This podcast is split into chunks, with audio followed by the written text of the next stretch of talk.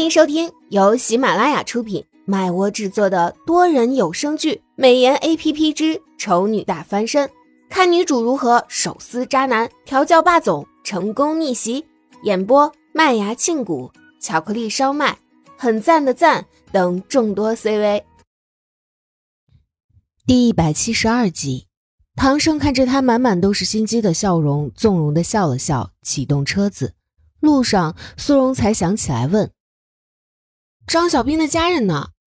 你问这个做什么？你哥揍的张小兵哇哇直叫，他的家人难道都听不到吗？怎么没人出来救他？张小兵是孤儿，而且我哥也没真下狠手，他专挑肉多的地方打，根本就不会疼。而且你别看我哥总欺负张小兵，在外面的时候，谁要是敢欺负张小兵一下，我哥准是第一个冲上去保护他的。我爸妈都知道，我哥其实心里很疼张小兵的，所以也就没怎么管他们。既然你哥会保护张小兵，为什么还要欺负他？用我哥的话说，就是张小兵实在是太胆小，太好欺负了。他一看见他就来气，不揍几下都对不起自己。总而言之，唐胜的哥哥是真的有病。苏荣默默的在心里下了这个结论。为这次见男方家长之行画上了句号。回去之后，苏荣发现安琪雅已经能出门了，正在片场拍戏的自在模样，似乎也没有受到外界的影响。苏荣也没打算假慈悲，倒是安琪雅自己靠了过来。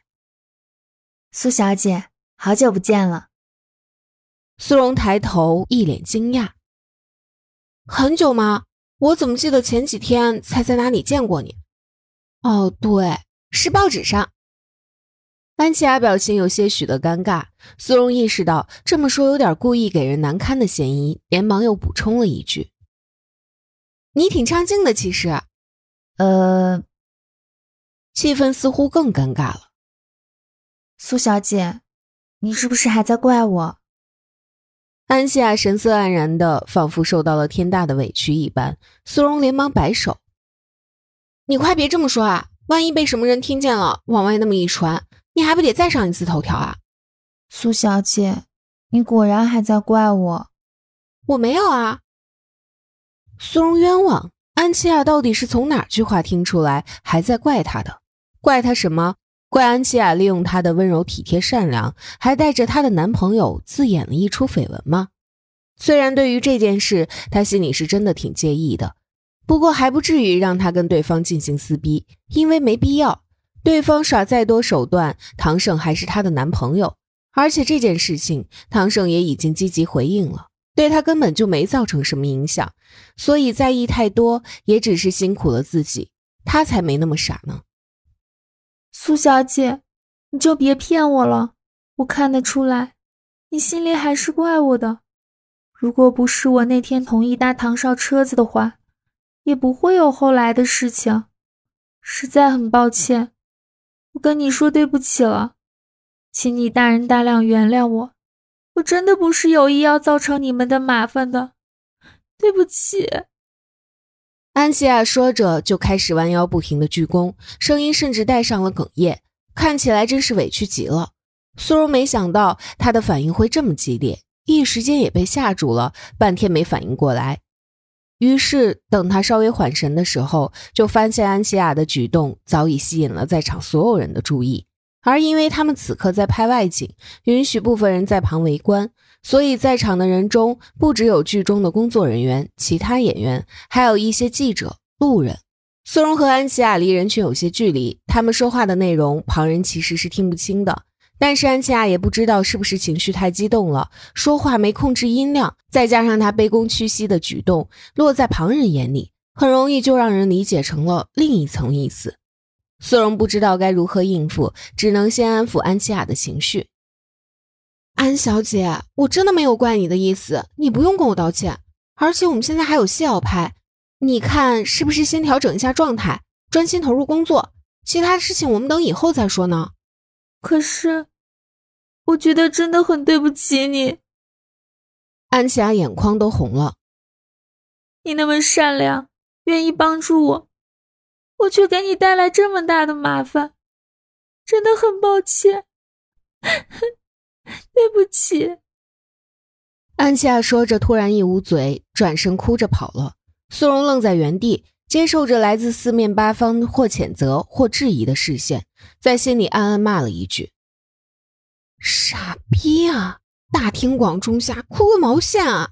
这下子让我怎么收场啊？”苏荣，到你了。导演毕竟见惯了各种各样的突发事故，在这种女主角泪奔的情况下，也能淡定如山，只默默地把剧本翻了个页。跳过需要女主角的部分，让苏荣先过去进行拍摄。苏荣过去看了看这场戏，需要和安琪亚对戏，便问了一句：“需不需要去把安琪亚找回来？”虽然他也不知道对方现在跑到哪个缝里哭去了。导演一挥手说道：“不用，这场戏安琪亚只需要露个背影就可以了，可以让替身上。”跟替身一块拍完，安琪亚还是没回来。苏荣想着。对方该不会趁机偷懒吧？便主动请缨要去把人逮回来。导演想想女主角还是不能不管的，便让苏荣去了。转而接着拍其他的戏份，能让替身上的全让替身上了。没办法，谁让他自己命不好，请了两个祖宗回来呢？一个是有强硬后台撑腰，想请假就请假，想请几天就请几天。虽然多少影响了点拍摄的氛围，但是因为对方戏份不是特别多，所以还勉强可以应付得过来。当然，就算应付不过来，他也得撑着就是了。而另一个呢，没什么背景，但是贵在有名气、有长相，符合这部剧女主的设定，所以她当时也是几乎没一点犹豫的，就选了这个人来当这部剧的女主角。但是很快他就后悔了，这人比前一个还离谱，成天动些小心思，把主意都动到了前一个和他那强硬的后台身上，真是不知死活。也不知道他能不能顺利撑到这部戏拍完，后路他都想好了。如果女主角实在把自己作没了，那他就安排替身补上，直接转正。反正气质形象差不多，只是名气没有正主大而已。但是他相信，只要这部剧一播，再加上一些宣传手段的推波助澜，绝对能够为替身赚来不少的名气。导演越想越激动，不过面上还是保持着一贯的淡然如水。他对着中场休息的替身说道。晚上你来我房间吧，我跟你说说剧本的事儿。虽然目前对方只是替身而已，但是出镜的机会突然变多了，很多细节还是需要特别注意的。这是他对自己剧追求精致的表现。但是替身似乎理解错了。当晚，替身身着大棉袄来敲门，导演见他手上没拿剧本，便皱了皱眉。都说了要讨论剧本的事情，对方怎么能连剧本都忘记带？然后就见替身抖了抖身子，导演纳闷儿：“你很冷吗？”“我，我有点害怕。”替身摇摇头说：“怕什么？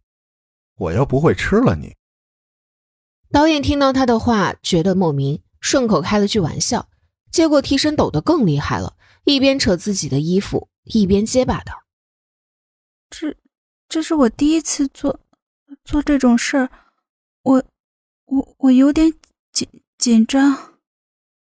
导演瞪大眼睛看着他，慢慢把棉袄拨开，恍然大悟：难道是把剧本放在里面了？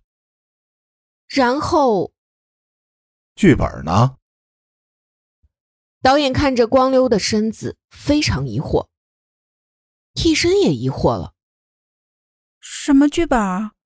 你的剧本不是放在棉袄里面吗？没，没有啊。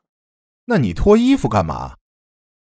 替身沉默了三秒，满脸慎重的问道：“您跟我说的讨论剧本是真的，真的讨论剧本吗？不然呢？”导演已经开始不耐烦了。这个女人是不是脑子有坑啊？连句话都不会听吗？就这理解能力，能成什么大事？捧红她的事，看来还是要从长计议了。替身又沉默了三秒，在心里惊呼一声：“天哪！”然后手忙脚乱的把棉袄重新套上穿好，转身捂脸跑出去了。真没礼貌。不过刚刚，我是不是看到了一幅美丽的景色？身材好像还不错的样子。导演后知后觉，然而一切已经晚了。替身虽然已经明白了导演所谓的讨论剧本，就是真的讨论剧本，但是他已经没有勇气再踏进对方的房间一步了，实在是太丢脸了，好吗？理解错误之后，自己躲起来做了半天的心理建设，最后还真的就这么过去了。当着一个男人的面把衣服脱光什么的，随便一个人都会认为她是一个放荡又随便的女人啊！啊，好丢脸！他不敢再出现在对方的面前了，他想辞职回家。感谢您的收听，有爱一定要加关注哦！